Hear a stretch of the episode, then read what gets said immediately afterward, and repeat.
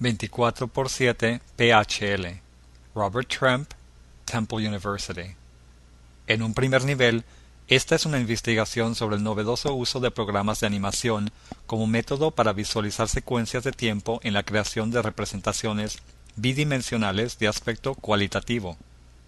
Es básicamente un experimento que sigue las reglas más básicas de fotografía en secuencia. Detalla todos los datos que representan lo sucedido en un periodo de siete días de tráfico en un aeropuerto internacional. Lo que visualiza no es solo las cantidades de datos, sino que también muestra cierto nivel de belleza que surge de este tipo de representación. Al mismo tiempo, sirve para inspirar diseños arquitectónicos, porque ya acumulados los datos, el proyecto evalúa las varias curvas y líneas de movimiento para comprender la relación entre personas, movimientos y espacios. Los resultados de esto están siendo utilizados para crear nuevos edificios y estructuras en el mismo aeropuerto internacional.